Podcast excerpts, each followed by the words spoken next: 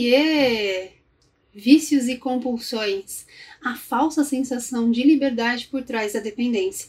Hoje você é meu convidado e a gente vai conversar a respeito das dependências, os diversos tipos dela e especialmente como lidar com cada uma delas. Vamos conversar? Eu quero muito te contar várias coisas a respeito desse tema, que são as dependências, os vícios e as compulsões. Eu espero que você esteja animado, porque a conversa aqui vai, vai longe. Tem muito assunto para a gente bater hoje, bater papo. Boa noite para quem está chegando. Que bom que vocês vieram. Senta, se acomoda, porque o assunto aqui vai longe, viu? Por enquanto, eu só tô vendo entrar quem já me conhece, quem já sabe quem é a Glau, mas eu vou começar me apresentando aqui para quem vai chegando e de repente não sabe quem é a moça que está falando. Eu sou Glaucia Wuster, sou, dentre muitas coisas, também psicóloga e estou aqui para conversar com você a respeito desse tema que são vícios e compulsões. Eu espero que você tenha chegado aqui muito bem recomendado e talvez você tenha algumas dúvidas. E eu quero te dizer que você pode ficar à vontade, eu vou deixar o chat aqui embaixo aberto para a gente ir conversando. Em algum momento eu vou engatar aqui a primeira e eu vou embora, porque tem muito assunto que eu trouxe aqui para hoje. Mas, se assim que possível, dou uma olhada aqui embaixo, veja as interações e vai ser um prazer te responder. Então, fique muito à vontade, certo? Eu vou começar engatando, porque senão não vai dar tempo, a gente vai madrugada dentro aqui. Trouxe aqui um conteúdo. Eu acho que é um conteúdo bem delicado. Talvez alguns estejam aqui porque se interessam pelo assunto. Talvez alguns estejam aqui porque realmente tiveram algum tipo de experiência quanto a uh, vícios ou compulsões. Bom, no que é que eu estou me baseando enquanto eu estou conversando com vocês? Bom, entre 2018 e 2019, eu fiz uma especialização na Unifesp, que o nome é bem grande. Era um sistema de detecção de uso, abuso e dependência de substâncias psicoativas, encaminhamento, intervenção breve, reinserção social e acompanhamento. É um curso bem interessante que falava sobre tudo isso que o próprio tema já trouxe e que daí uma base de como é que nós, profissionais da saúde, podemos olhar para as pessoas que estão com algum tipo de uso ou de dependência de alguma substância. Basicamente, esse curso era de substâncias psicoativas, mas, enfim, aqui a ideia da live eu vou falar sobre a, coisas além desse tema, tá? Então fiquem à vontade. Quero desejar boas-vindas a todos que estão chegando agora. Muito obrigada pela presença, seja muito bem-vindo. Ok, vamos lá. É, vou começar falando a respeito da pesquisa. Bom, tivemos uma pesquisa aqui no Instagram. Na verdade, eu tive duas, dois lançamentos de pesquisa.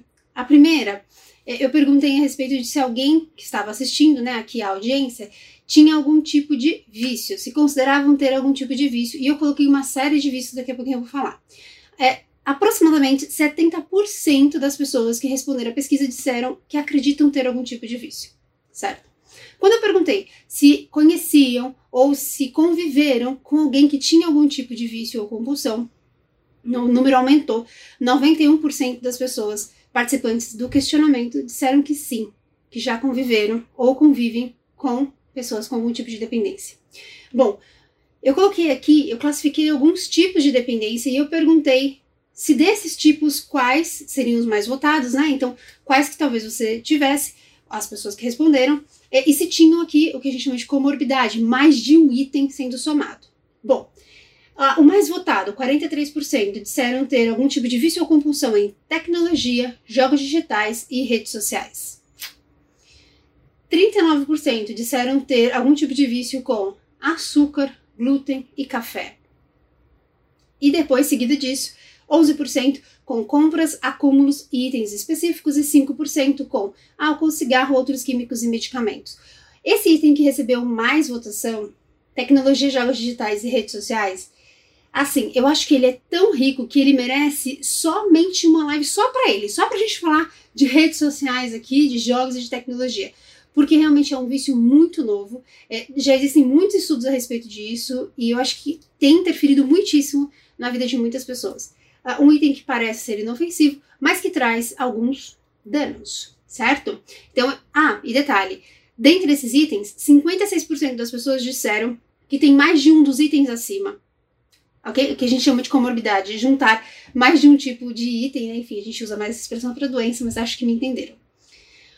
Uma outra pergunta feita é: na sua opinião, existe tratamento preventivo ao desenvolvimento de vícios? 85% acha que sim, que existe algum tipo de condição da pessoa prevenir o tipo de um vício. E outra pergunta, na sua opinião, pessoas existem algumas pessoas que são mais propensas a desenvolver vícios e dependências? De novo, um número bem grande, 91% acham que sim, que podem é, de alguma forma existir pessoas mais propensas. Eu vou falar sobre essas duas questões aqui, tá? Um outro item que eu, que, que eu coloquei lá, e esse eu vou dizer para vocês que assim, foi recorde, tá? Alguns relacionamentos podem ser compulsivos, gerar dependência e fazer com que um dos envolvidos perca liberdade e autonomia? 97% disseram que sim. Muita gente acha que alguns relacionamentos podem ser compulsivos. Então, este item, novamente, é um item que eu acho que merece uma live só para ele, porque realmente merece aqui uma atenção a mais e eu acho que a gente pode conversar um pouco mais sobre isso. Essa foi a primeira pesquisa. Quem já está por aqui há algum tempo já viu essa pesquisa e talvez tenha participado. Agora, teve uma outra pesquisa mais recente, que foi esse final de semana, em que eu coloquei algumas imagens e pedi a associação de palavras, associação livre. Fala o que vem na tua cabeça quando você vê essa imagem. Vou compartilhar com vocês é, algumas análises a respeito do que foi colocado ali. Uma das imagens era o cigarro, tá? Era uma pessoa fumando. Tiveram todos os tipos de, de expressão, tá? Um, tiveram inclusive expressões opostas. Então, uma pessoa, por exemplo, colocou alívio ou sinônimos de alívio e outra colocou estresse ou sinônimos de estresse também. Tiveram também algumas expressões que envolvem estados emocionais. Então, algumas pessoas correlacionaram o cigarro a solidão, estresse, tristeza. Algumas associações com palavras ruins, droga, vício, credo, nojo, ok? E muitas associações com uma idade que é a juventude. Achei muito interessante. Eu não vou conseguir aprofundar muito em todos esses itens, mas eu vou pegar só esse último.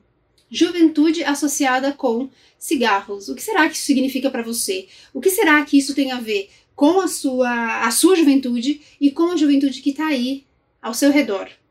Vou deixar esse ponto em aberto, mas eu achei interessante.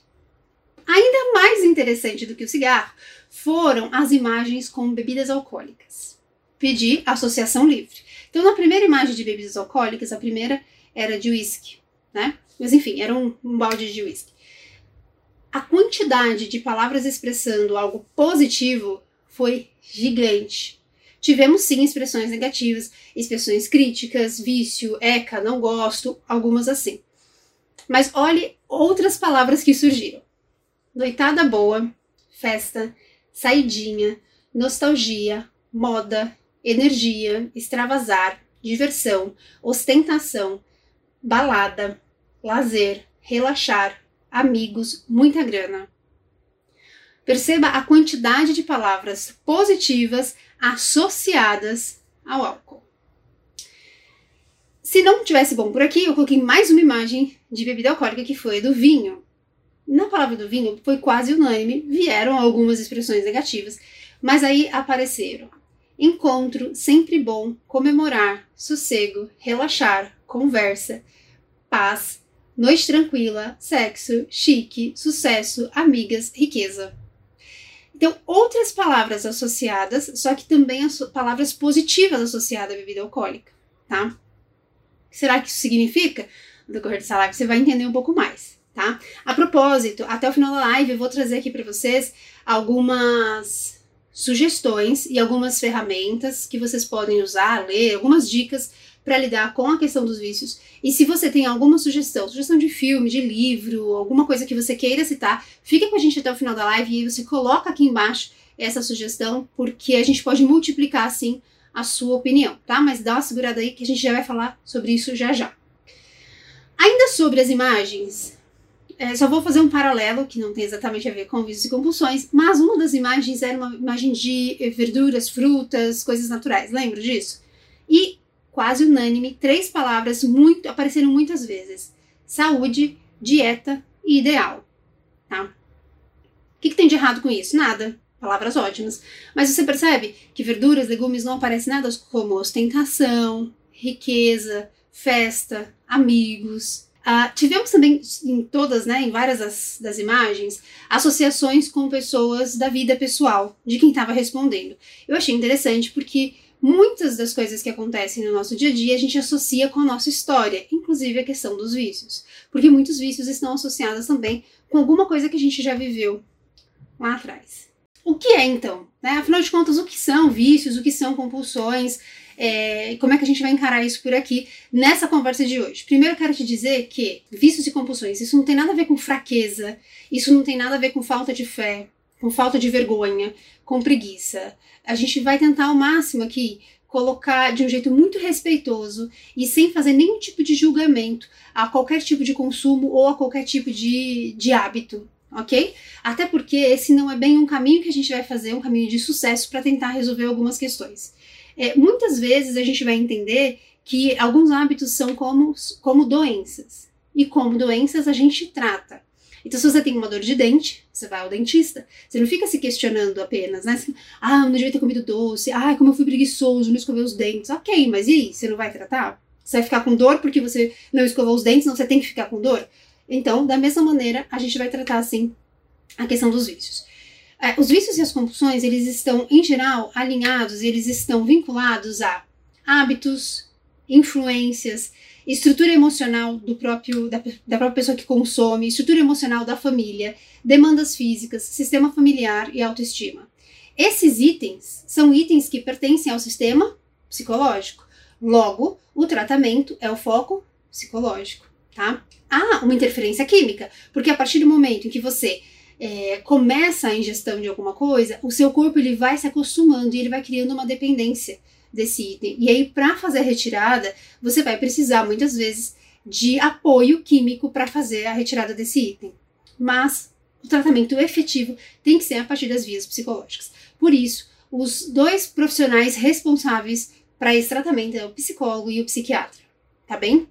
Ainda tenho muito, muitas vezes que voltar aqui para explicar um pouco melhor a respeito do trabalho do psicólogo, do trabalho do psiquiatra, até onde eu posso dizer, porque eu sou psiquiatra, é, e desmistificar um pouco a realidade desses profissionais. Mas eu também não vou me aprofundar nisso agora, senão a gente vai se estender por demais, ok?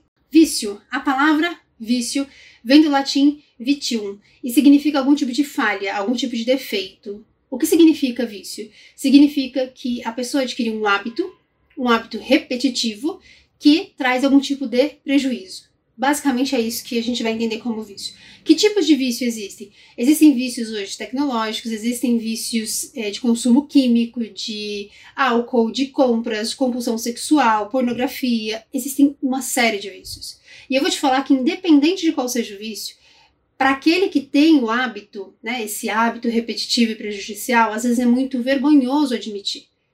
Às vezes a primeira parte que é você olhar e falar assim, eu acho que tem alguma coisa aqui errada, tem... é difícil, porque muitas vezes moralmente é vergonhoso admitir isso e falar com alguém a respeito disso.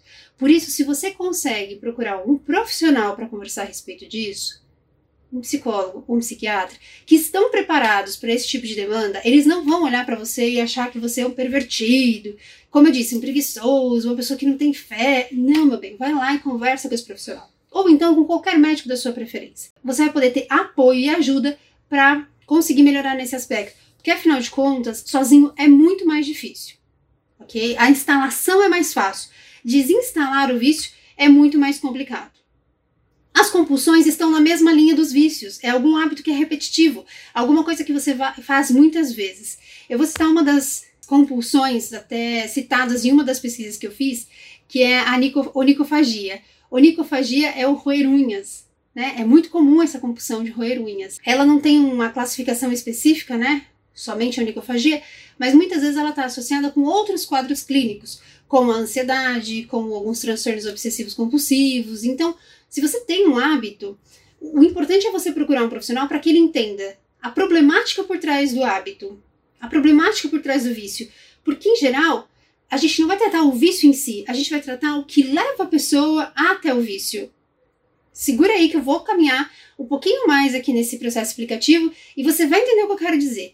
E quando eu digo eu não quero falar tecnicês, é que eu quero falar de um jeito mais simples para que você entenda e você consiga fazer uma mudança por aí e levar isso à frente para que mais pessoas se beneficiem também, tá? Quando eu coloco o nome da live de falsa sensação de liberdade por trás da dependência é porque, para algumas pessoas, elas partem do pressuposto que eu sou livre, eu uso o que eu quiser, eu faço o que eu quiser da vida. Elas acreditam que podem fazer consumos e isso significa a liberdade delas. Acontece que a partir do momento que você entra em alguns caminhos, você cria uma dependência, um vínculo, e aí quem se torna escravo daquele item agora é você. Então é uma falsa sensação de dependência, porque falsa sensação de liberdade, porque a dependência ela faz com que você precise daquilo e faz, faça muitas vezes e que você não consiga interromper o uso a hora que você quer. Porque afinal de contas, o que não é vício é aquilo que é um hábito, mas que a hora que você falar assim, não quero mais, parei, para, tranquilamente. Seu corpo não reage, ninguém fala nada, seus amigos não param de sair com você, simplesmente você leva a vida normalmente, certo? Então, Vamos entender o que tem por trás. Eu vou começar a fazer aqui algumas perguntas sobre o consumo, do que quer que seja, e aí você dá uma olhada aí na sua história e vê se esses é, se essas perguntas cabem para você ou se você conseguiria fazer essas perguntas para quem você acha que está no estado parecido com o que a gente está citando aqui. Então, assim, como que isso começou? Qual foi a primeira vez que você teve esse consumo ou essa, esse comportamento repetitivo? Você lembra como que isso começa? Qual era a circunstância, o que, que, o que tinha por trás, qual foi o facilitador desse acesso, o quanto isso que você está falando né, é lícito, é ilícito, precisa ser feito escondido? Quando você está repetindo esse ato, você faz isso abertamente? Você faz publicamente? Ou você oculta? Qual que é o benefício? O que, que você ganha fazendo isso? Com esse hábito ou com esse, essa repetição? Vários ganhos, assim. E que traz de bom para sua vida? Qual que é o ganho emocional? Quando você tem esse disparo para ter esse comportamento, o que, que emocionalmente em você fica bom, assim, você fica feliz, você fica. É uma sensação agradável, satisfatória. Então, qual que é o ganho emocional? Qual a sensação que você procura? Quando você repete esse ato, você está procurando minimizar qual desconforto ou buscando qual satisfação? E como que você se sente após consumir ou após repetir esse ato? É uma sensação positiva ou você tem uma resposta do seu organismo dizendo: hum, não devia ter feito isso. Tá. O que você pensa sobre as pessoas que têm esse comportamento? O que, que você pensa sobre quem faz uso disso ou daquilo várias vezes e de forma explícita? Qual a sua opinião? Estou fazendo aqui algumas perguntas e queria que você pensasse a respeito. Se faz algum sentido para você e se você já começa a ter algumas respostas de que tem alguma coisa errada. Essa live, se tudo der certo, vai ficar gravada, assim como esse áudio deve ir para o podcast também. E aí você pode ouvir quantas vezes desejar. Não precisa me responder aqui no, nos comentários, até porque eu acho que essa é uma questão bastante íntima, bastante particular. É, e que você também não precisaria chegando em alguém que tem algum tipo de dependência, exigir algumas respostas sobre isso. E se você percebe que essa pessoa começa a ficar constrangida, talvez seja realmente melhor encaminhá-la para um profissional, porque os profissionais eles vão chegar nesses pontos com a pessoa, né? Mas de um jeito mais sutil. O desconforto vai ser um pouco menor, ok? Vou começar a falar aqui das funções dessa dependência. Bom, quais são as funções aqui das dependências, né? Da, de alguns tipos de vício? Pois é, existem algumas funções. Basicamente, quando a gente fala do consumo de alguns itens, especialmente psicoativos, psicoativos, a gente tem aqui substâncias que são excitantes, substâncias que são relaxantes e substâncias que são alucinógenas, tá bem? E a gente vai tentar meio que classificar cada um desses itens aqui dentro dessas, dessa, dessas categorias. Uma quarta categoria eu achei isso tão curioso. Quando eu entendi sobre isso, né, quando eu estava estudando lá aquele curso que eu citei no começo, eu fiquei meio, uou, wow, isso também é uma substância psicoativa, que são os benzodiazepínicos, que são os medicamentos, muitos dos medicamentos para dormir, né, que são sedativos e que são hipnóticos, que são para indução de sono também. É, assim, só para fazer uma observação genérica que tem a ver com saúde. Qualquer tipo de medicamento a gente chama de droga, tá? O nome é esse também. Agora, quando a gente fala de substâncias psicoativas que aí vão mexer ali com o seu sistema nervoso central e vão causar algum tipo de perturbação, a gente está falando aqui também sobre o uso recreativo, vou dizer assim, né? Então vamos lá. Quando eu falo sistema nervoso central, eu digo que ele pode ser atingido por uh, substâncias depressoras, substâncias que são excitantes, né, ou estimulantes, e substâncias que são perturbadoras. Por exemplo, o álcool ele é uma substância é, depressora do sistema nervoso central.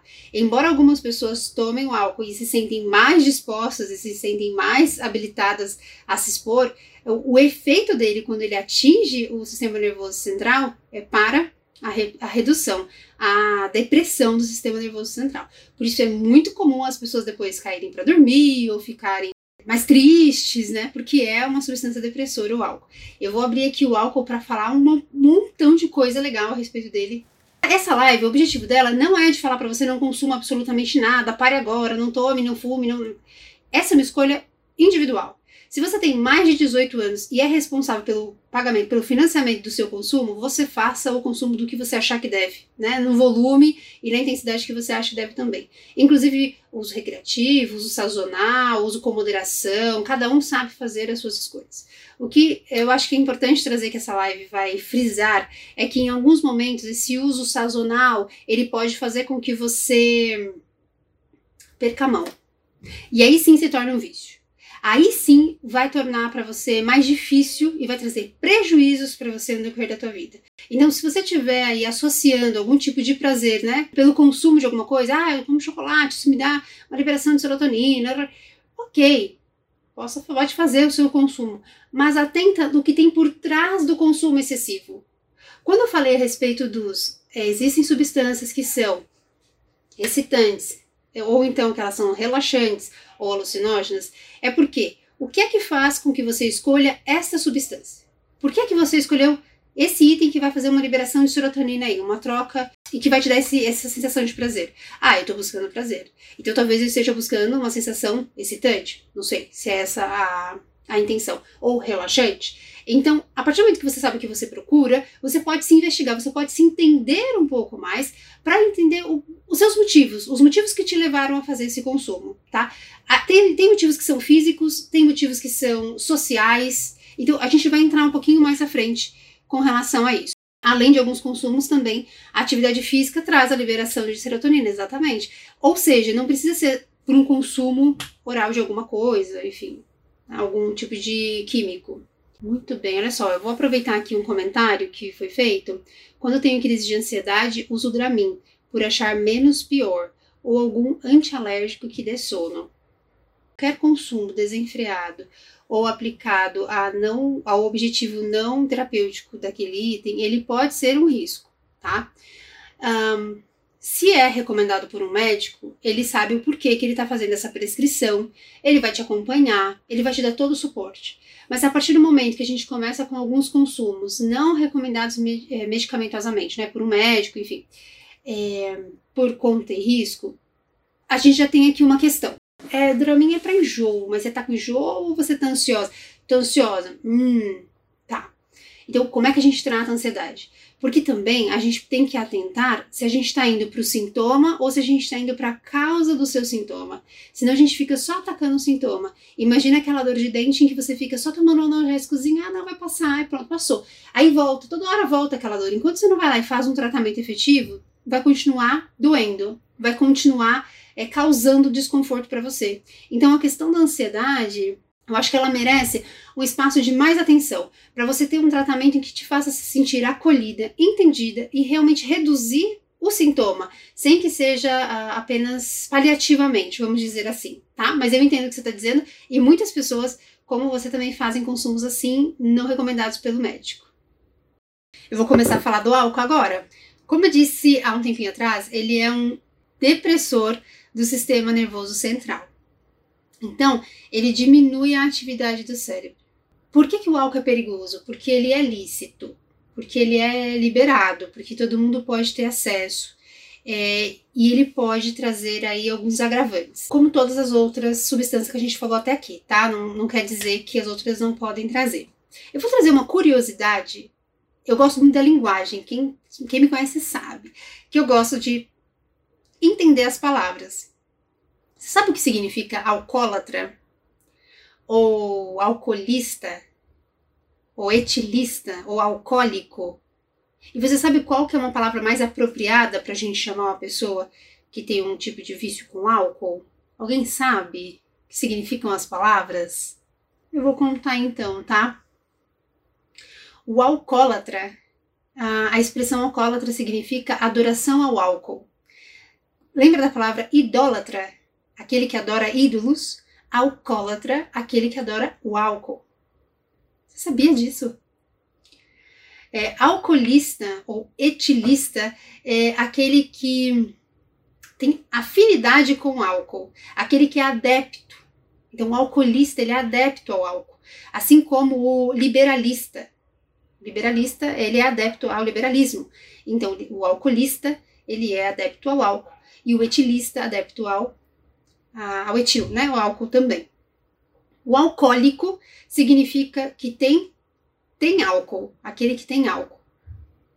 Então, quando a gente diz uma pessoa é alcoólatra, essa expressão ela é carregada, ela é, ela é bem pesada, tá? Porque aquele que é alcoólatra, ele tem adoração ao álcool. Hoje, na, nas tratativas de saúde, a gente procura trazer palavras que causam menos, é, menos peso. Tudo bem, muitas pessoas nem sabiam disso que eu acabei de falar para você, talvez você também não soubesse. Mas eu tô te contando que quando a gente diz isso para uma pessoa, a gente está mandando uma mensagem. E a gente tem popularmente a compreensão rápida do que é o alcoólatra. Qual que seria uma, uma expressão melhor? Dizer que uma pessoa é dependente de álcool. Tá? Enfim, é assim que a gente vai dizer aquele que tem um hábito, um consumo excessivo, frequente, enfim. Não vou fazer aqui análise diagnóstica de, do que, que é que a pessoa pode ser definida como um dependente de álcool. Mas isso é feito uma análise e é assim que a gente vai chamá-los. Por que, que algumas pessoas recorrem, né, a essa substância ou a qualquer, ou a qualquer outra substância psicoativa e que gera dependência. Essa procura muitas vezes pode ter a ver com uma fuga, com sair da realidade. Se eu preciso de algum estimulante, se eu preciso de algum relaxante, se eu preciso de uma coisa que me faça alucinar, é porque essa realidade que eu tô não está trazendo o nível de satisfação e eu preciso fugir daqui. Então, alguns consumos têm a ver com fuga de realidade. Em alguns casos, é uma compensação alguma coisa não vai tão bem, eu vou colocar uma coisa que vai melhor e aí eu vou compensando é, com alguns hábitos. Repetição de padrões. Esse é mais um motivo de que os vícios se instalam. Porque existem padrões que vêm da família, existem padrões que vêm da sociedade que a gente está. E algumas coisas são aceitas e algumas coisas são também incentivadas.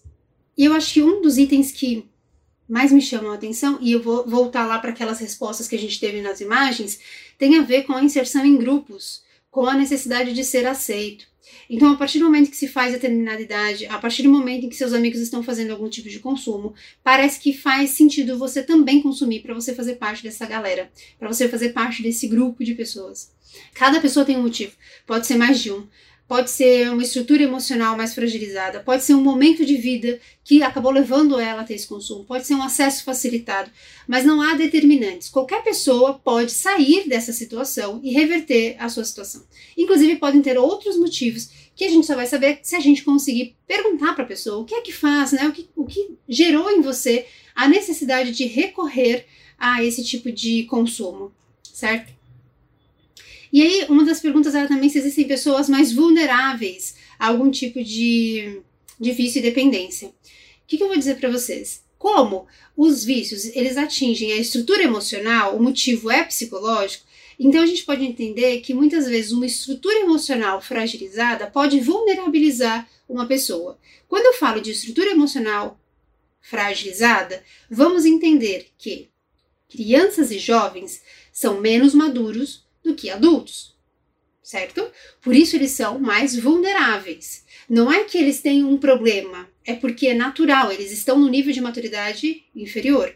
Por esse motivo, eles acabam ficando mais suscetíveis a algum tipo de acesso, ou então de ir na moda, ou então de ir na dos colegas. E eles precisam sim de uma atenção extra dos pais, da escola, dos amigos, né? Enfim, para que a gente consiga, de alguma maneira, inclusive do psicólogo, do professor, é, reduzir o dano. são pessoas mais vulneráveis. Mas adultos também podem passar por diversas questões na vida que o vulnerabilizem ou que não o tenha preparado, inclusive para dizer não. Porque não consumir algumas coisas exige que você saiba dizer não na hora certa. A maior parte dos itens que geram vício, eles podem ser gerados por uma única experiência. Sendo assim, nunca ter experimentado, embora por parte, pode deixar você com aquela dúvida: ai, mas será que é bom? Ah, mas todo mundo acha que é legal. Pode até ser que seja legal, mas não experimentar nunca pode ser a coisa mais segura para você, porque aí de alguma maneira você não vai vulnerabilizar o seu sistema a esse dito prazer ou satisfação que aquele consumo traz. Se você é adulto, né, que está aí me ouvindo, e você tem esse algum consumo é, que você fala assim, ah, eu tenho um filho e eu acho que eu não gostaria que meu filho fizesse esse mesmo consumo. Ou se você acha que seu filho pode fazer algum tipo de consumo, qual que vai ser a maneira que para você é uma maneira menos perigosa de que ele entre em contato com esse consumo? Vou falar especialmente do consumo do álcool, porque o do cigarro é quase que unânime assim que não faz bem nenhum. Né? A gente já tem hoje instalado na nossa cultura que o cigarro não vai trazer benefício. Mas o álcool, pode ser para festar, o álcool pode ser para comemorar, né? Então, como que você vai, como você pensa inserir o álcool na tua família, para os seus filhos que são pequenos, que são jovens, ou como você fez isso também? Deixar esse ponto em aberto, porque afinal de contas, quando a gente fala de, de alguns consumos, e a gente está falando aqui dos vícios e dependências, a gente tem que entender que nenhum deles é realmente para um benefício da saúde. Nenhum deles é necessário. Existem aí alguns pressupostos que dizem, né? Poxa, um pouco de vinho, né? A, questão de você tomar um pouquinho é, de bebida alcoólica que pode trazer algum benefício para o coração, né? Enfim, existem alguns dizeres sobre isso.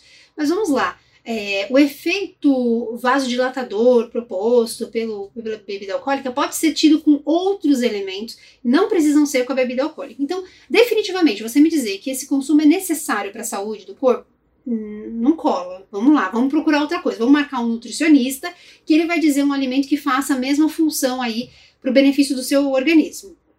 Outra coisa, a, a maior parte do, dos itens, eles são contrassenso.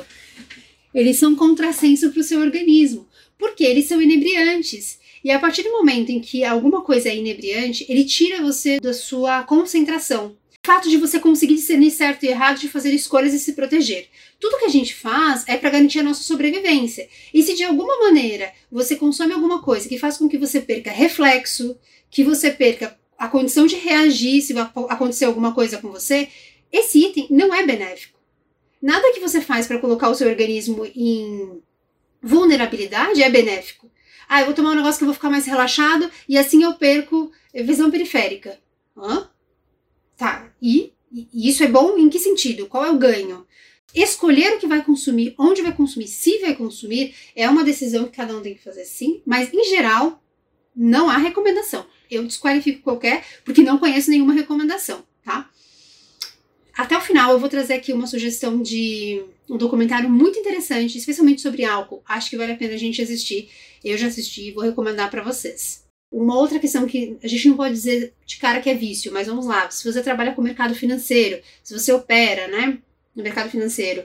É, é um lugar super cuidadoso, porque para isso virar uma jogatina, para isso virar uma compulsão, para você não conseguir mais sair daí, você querer aplicar mais. Se você trabalha com o mercado financeiro, diz aí você, se você acha que tem totalmente um autocontrole sobre parar. Você consegue parar? Você não consegue parar, é uma questão. Lu, eu vou ler aqui o que você tá o que você tá dizendo, tá? Então, a Lu tá colocando assim: é psicológico, eu sei, mas não tô conseguindo. Muitos problemas. Café e cigarro é o que me deixa em pé. O que você indica? Quero parar, mas não consigo. Quando falo que vou parar, eu aumento ainda mais. Eu entendo o que você está querendo dizer aqui, viu? E acho que uma das estratégias terapêuticas mais importantes é a gente achar outros pilares antes de tirar esses.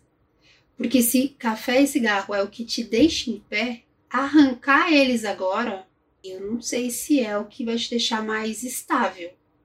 Por isso, o trabalho terapêutico visa construir pilares mais fortes e sustentáveis. Se vício é uma palavra que vem do defeito, a gente pode falar de virtude como oposto, então pilares mais virtuosos antes de arrancar esses que ainda, embora viciantes, estejam te mantendo em pé. Então, a retirada de um vício, ela precisa ser com cuidado. Não é só dizer para a pessoa, você tem que parar e acabou. Ela tem que ser feita com muito respeito, porque se tá ali tem um porquê. É a minha orientação, tá? É como eu penso que faria alguma coisa aqui nesse sentido. Tenho dor de cabeça quando não tomo café.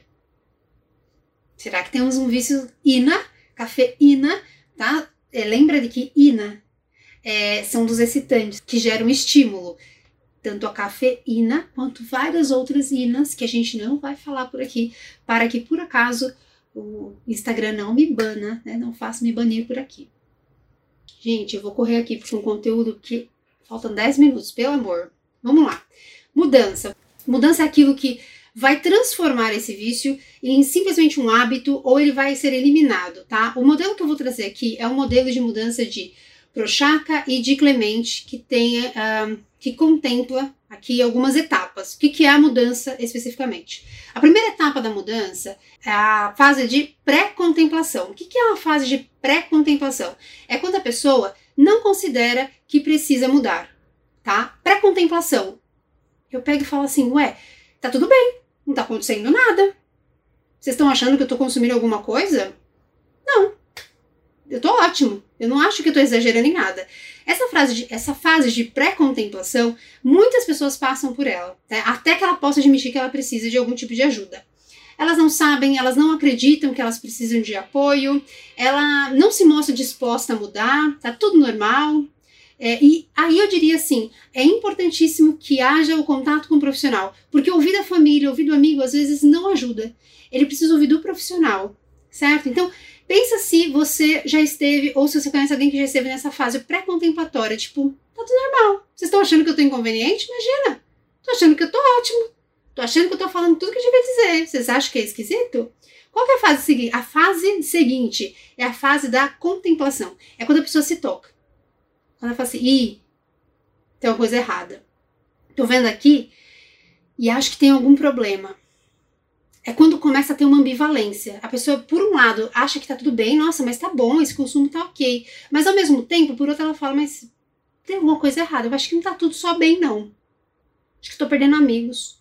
Acho que as pessoas não estão mais falando comigo. Tô... Será que tem alguma coisa estranha? É uma fase que tem ganhos e que tem perdas tá? E aqui uma boa estratégia é diminuir o consumo, não é arrancar de vez, viu, Lu? Então, quando a gente fala numa melhoria no estado de vício de compulsão, eu diria assim: vamos pensar na redução, a princípio. Terceira fase da mudança é a fase de preparação. É quando a gente vai começar um plano estratégico de mudanças. É quando a gente vai começar a avaliar o que, que eu tenho que fazer para mudar onde eu vou começar, por onde, que ferramentas eu preciso, quais profissionais vão me ajudar. De alguma maneira, eu vou antecipadamente planejar. Aí sim, eu vou para a ação, que é a quarta fase. Na quarta fase de ação, eu vou colocar em prática o plano. E é muito importante que eu tenha incentivo e que eu tenha apoio. Por isso é importante que você tenha o acompanhamento de um profissional, inclusive é importante que a família tenha esse suporte para que a família saiba o que fazer. E a família não fique criticando ou então menosprezando a intenção daquela pessoa que está tentando fazer uma aplicação é, do plano que estabeleceu, ou sozinha, como a colega aqui falou, que fez sozinha, ou então com um profissional, ou mais de um profissional. Muitas vezes a gente precisa de uma equipe multidisciplinar para conseguir fazer uma mudança, tá? Importante observar as influências e os gatilhos, especialmente na quinta fase, que é a fase de manutenção. A fase de manutenção é quando eu já consegui remir aquele vício, eu já consegui modificar as minhas estruturas e agora eu preciso manter essa mudança. É super importante o apoio e o reforço e a atenção a esses gatilhos que podem levar a recaídas. O que, que é a recaída? É quando, em meio a uma fase boa, eu tô indo bem, bem, bem, bem, bem, bem, bem, caí. Alguma coisa fez com que eu não ficasse tão bem, né? É, a recaída, ela não é boa, nunca foi. Mas será que ela não é um sinal de que estava indo tudo muito bem e agora eu vou ter que retomar de algum lugar? Então, se alguém recai, é porque estava subindo, é porque estava indo bem. Então, vamos voltar. Aprender com a recaída, se encorajar a continuar, é, atender, a, ter atenção aqui aos sinais, e então a gente pode, inclusive, encarar ela, embora não boa, mas como normal. É possível que hajam recaídas. Sobre prevenção, Bom, a gente tem aqui um conceito também aplicado no Sistema Único de Saúde, né? Também aplicado nas redes de atendimento a pessoas com dependência, que é um sistema preventivo primário e um, um sistema preventivo secundário. O sistema preventivo primário é para aquele que não começou o uso, é para aquele que ainda não teve contato com nenhum tipo de substância. O que, que significa isso? É muito mais informativo, é muito mais é, esclarecedor para aquela pessoa. E muitas vezes em casa, você vai ter aí no contato com teus filhos a oportunidade de fazer uma prevenção primária. Eles não tiveram contato e você vai conversar a respeito do que significa esses consumos com ele. O, a prevenção secundária é quando já existe algum tipo de consumo. Mas o que é que você está tentando prevenir? Você está tentando prevenir a progressão, minimizando o prejuízo, certo? Então já existem alguns prejuízos, mas eu quero minimizar. Então, há possibilidades da gente fazer prevenções. O que a gente não pode é largar de mão e achar que tá tudo certo.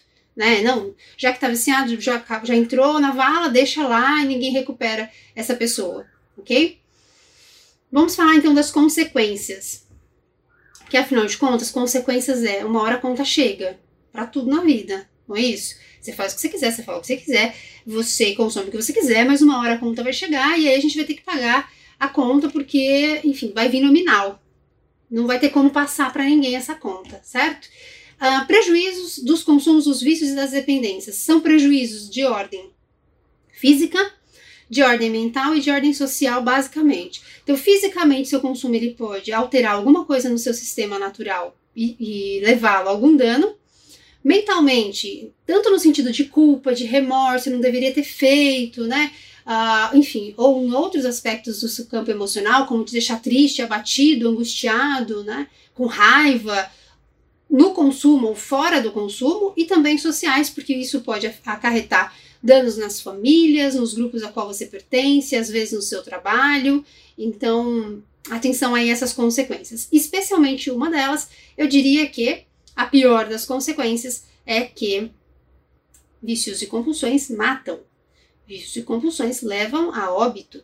Não desconsidere isso. Seja um óbito efetivo, um óbito por causa do consumo, inclusive em algumas recaídas a gente tem um consumo aí em over, né? Um consumo elevado, isso pode gerar uma problemática, mas também é, coloca a vida em risco. Como eu disse, se você gera um prejuízo aí de, de auto-percepção, de percepção de, de espaço, então risco de atropelamento, risco de acidentes de carro, né? Que são causados por alguns desses consumos, tá? Eu estou falando bastante de consumos químicos, né, álcool, mas veja, se você coloca aí que tem algum consumo do tipo tecnológico, ele muitas vezes se enquadra no que eu estou dizendo aqui, tá? Então, mexer demais no celular pode te colocar em risco sim, se você está dirigindo e você está mexendo demais no celular.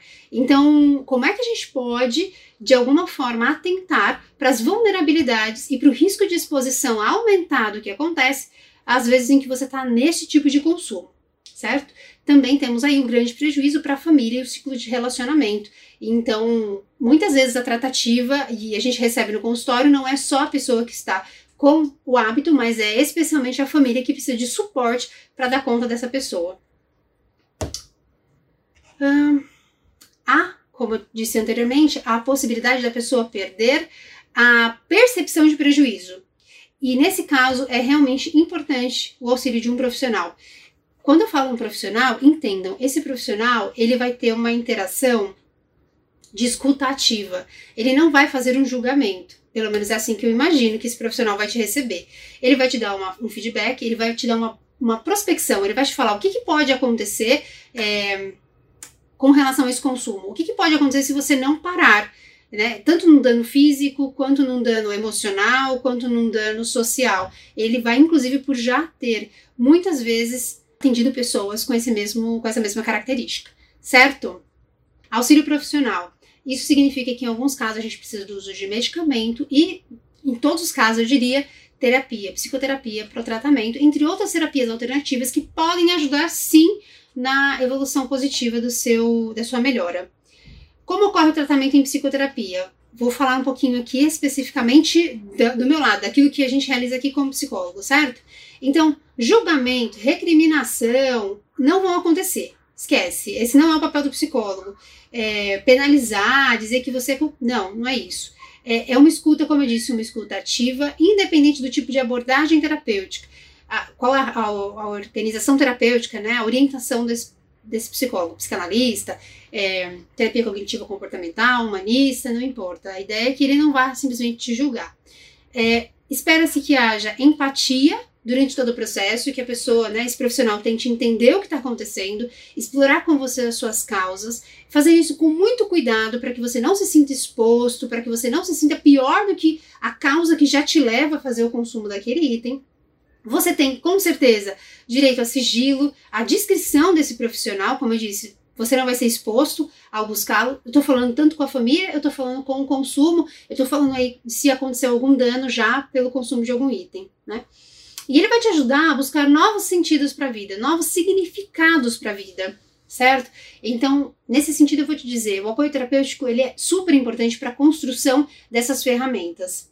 E aí sim, você vai ter mais elementos para você conseguir controlar o vício, lidar com as emoções de antes e da do causa, né, do vício causada pelo vício e enfrentar essas emoções interagindo com elas. O vício ele é o anúncio de que algumas emoções estão subindo e descendo. Que emoções são essas? O que, que você precisa para conseguir melhorar desse vício e lidar com as emoções, certo? Então, busque auxílio profissional. Um bom psicólogo, um bom psiqui é, psiquiatra podem te ajudar. Muito obrigada pelos carinhos aqui. Eu vou falar a última parte agora, que tem a ver com as indicações. E essa hora que eu deixo você também à disposição, se você quiser fazer indicação de algum livro, algum vídeo, algum filme que você tenha visto, que você acha que se correlacione aqui com este assunto, certo? É, eu vou citar verbalmente aqueles que eu já conheço ou não. Se eu não conheço, não vou citar. Eu vou deixar só aqui escrito. E quem tá na live vai poder fazer a leitura, mas eu não vou deixar é, registrado se eu não conhecer, se eu não puder indicar. O que eu vou indicar por aqui são os seguintes. Primeiro, eu vou falar de grupos de apoio. Eu acho que é muito importante quando a gente está passando por uma problemática, a gente ter acesso a pessoas e a grupos que podem nos ajudar. E nós temos no Brasil muitíssimos grupos de apoio para ajudar. Vou citar algum deles. Ah, amor exigente. Tudo que eu tô falando você pode jogar na internet, googar, você pode buscar um número de telefone, buscar um endereço. Às vezes tem um acesso digital e você pode fazer parte desses grupos. O amor exigente ele é para famílias e também para dependentes de algum tipo de vício, tá? O Alanon, Al de álcool, Anon anônimo, né? Alanon, com A-L-A-N-O-N. Ele é para parentes e amigos de dependência de álcool. O Naranon, que aí é NAR, de narcóticos, né? É para parentes e amigos de dependentes químicos. O AA, muito conhecido, é os Alcoólicos Anônimos. Ele é um grupo de apoio também para dependentes de álcool, tá? Interessante, né? Eles mudaram, eles, eles não se chamam alcoólatras anônimos, eles se chamam alcoólicos anônimos. Lembra que a gente estava falando de linguagem? Tem aqui um porquê também, né? Eles não querem chamar o dependente de alcoólatra, mas enfim, só uma observação, certo? CVV, Centro de Valorização à Vida, número 188. Não quer fazer parte de nenhum desses grupos? Liga 188. Você vai ter alguém lá disponível para ouvir o que você está passando e tentando te dar um apoio. Além disso, os instrumentos públicos de saúde, CAPS, CAPS-AD, eles têm, né, afinal de contas, o CAPS significa Centro de Apoio Psicossocial, eles têm apoio para lidar tem inclusive algumas sessões deles, os ADs específicos de álcool para jovens, para adultos, enfim. E você pode recorrer a esses grupos para ter apoio. Vamos a livros? Livros, filmes e documentários? Vou recomendar para vocês um documentário chamado A Verdade sobre o Álcool. É um documentário da dona Netflix. É, tem uma frase que eu achei interessante que ele diz assim, ó: se puder, não beba. Mas se escolher beber, conheça as consequências. Achei bom. E o documentário todo é bom também, tá? O moço faz vários testes lá no organismo dele e ele vai contando os efeitos e vai inclusive quebrando alguns mitos. Aquele mito lá de um pouco de álcool é bom, não sei o quê. Alguns mitos vão sendo quebrados durante o documentário. Recomendo. É, falando também da alimentação, a gente quase não falou tanto da, do consumo, mas eu acho que quando a gente fala de compulsão, é inerente a gente pensar também na compulsão alimentar, né? Você tá dois. Um deles está na Netflix, que é O Mínimo para Viver. É um filme. Nesse filme é uma jovem com anorexia e ela está em tratamento. Por que, que eu estou recomendando esse filme? Independente de qual é a tratativa e o vício, eu acho que fica ali É um filme que transpira a dor e o sofrimento de quem está tentando melhorar de um, de um vício e de um hábito. Então eu acho que vale a pena para você entrar em contato com essa dor, a dor do outro. Ah, inclusive tem um podcast sobre isso, aí eu fazendo merchan do podcast. É, o Mínimo para Viver é o nome do filme, tá? E eu vou citar um outro documentário, é um documentário antigo, eu acho que é 2007, eu acho que é 2014, não lembro. É um documentário muito antigo, que chama Super Size Me, A Dieta do Palhaço. Esse tá no YouTube. Vocês já assistiram? Eu achei esse documentário incrível. É, o que, que é esse documentário? Ele é um diretor e ele se torna cobaia de uma experiência alimentar. E ele se alimenta durante, não sei se é um mês, estou confusa agora no tempo, somente de fast food. E ele vai mostrando quais são as consequências orgânicas desse tipo de alimentação. Ali é uma experiência, né? Ele é um cobaia. Mas quantas vezes a gente tem compulsões alimentares e a gente não faz isso por uma experiência, a gente faz isso como estilo de vida. Então, quais são os efeitos orgânicos de alguns consumos que a gente não percebe? Acho interessante, recomendo esse documentário para vocês. E o livro, eu até tinha postado esse livro, perguntei se alguém conhecia. O nome do livro é Pare. Eu achei muito interessante. Esse livro aqui eu comprei há muito tempo na Saraiva. Agora eu tô comprando tudo pela internet, nem sei mais. Esse livro é um livro que ajuda. O mais interessante é que ele é como se fosse um formatinho de um maço de cigarro. Então, esse é um livro que ajuda na, na questão da, de reverter o vício com cigarros vício complexo, viu? Um, um vício que tem a questão do químico, mas também tem a questão do psicológico, da questão de segurar, né, do maço. E eu achei muito incrível esse livro. Claro que ele tem uma técnica, tá? Ele tem um jeito de, de tentar ajudar, e ele diz que é um livro de mais de um milhão de cópias vendidas, mas ele também é de um jeito para tratar as questões psicológicas em dois. Eu vou trazer duas atenções só. Primeiro é o tamanho, então que a pessoa pode colocar no bolso, e é como se ela estivesse carregando o maço. E segundo é o fato de estar sempre junto. Porque na hora que vem a, o impulso e a compulsão de pegar um cigarro e fumar, o que, que tem na mão? O, que, o maço, né? Não tem um livro, não tem o coleguinha, não tem o psicólogo no bolso que você já pensou o psicólogo no bolso? Não tem. Você tirar e fazer a leitura. Então, aqui tem, né? E a leitura dele, a linguagem dele é extremamente prática, o método é prático também. Então, de alguma maneira, é, eu achei muito interessante a proposta desse livro. E também já vou mostrar o último item para acabar esta live, que é um aplicativo. Esse aplicativo, gente, é um aplicativo que eu achei muito rico, muito interessante. É, especialmente porque ele é sigiloso. Vamos lá, vou mostrar um aplicativo. Esse aqui é o aplicativo, ó, chama Anônimo, com Y no Ni. Olha que interessante este aplicativo. Um dia de cada vez. Estamos tornando o anônimo mais seguro. Ok, vamos lá. Aqui é uma tabela de cadastro. Será que dá para ver? Acho que sim. Você coloca o e-mail, senha, você escolhe a dependência aqui. Qual é a dependência que você quer entrar no, no anônimo?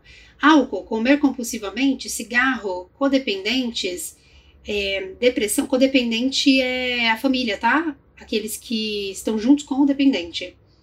Depressão, drogas, jogos, sexo, relacionamentos tóxicos, você escolhe qual é o tipo de dependência, o seu tipo de dependência.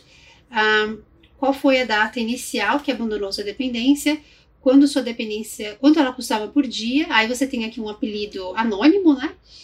E uma data de nascimento. Bom, eu não vou fazer o cadastro, tá? Mas olha que interessantíssimo, eles têm reuniões anônimas, né, via Google Meet, e aqui tem algumas regrinhas de boa convivência nas reuniões. Vou só te mostrar algumas das reuniões que estão acontecendo, ó, todos os tipos, mas ela tem também alguns, algumas reuniões temáticas, você pode escolher. ó, essa aqui é uma reunião de codependentes, droga, álcool, hum, depressão. Você escolhe tem o dia, o horário, a quantidade de participantes. Aquela orientação no começo, ela fala para você não simplesmente se inscrever e não ir, né? Tem um. Enfim.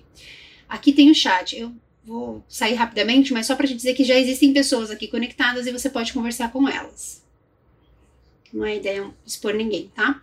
Você e 35 anônimos estão no mesmo estágio, porque quando você alimenta ali, você vai dizer qual que é o estágio que você tá, quantos dias você tá sem a dependência e tudo mais.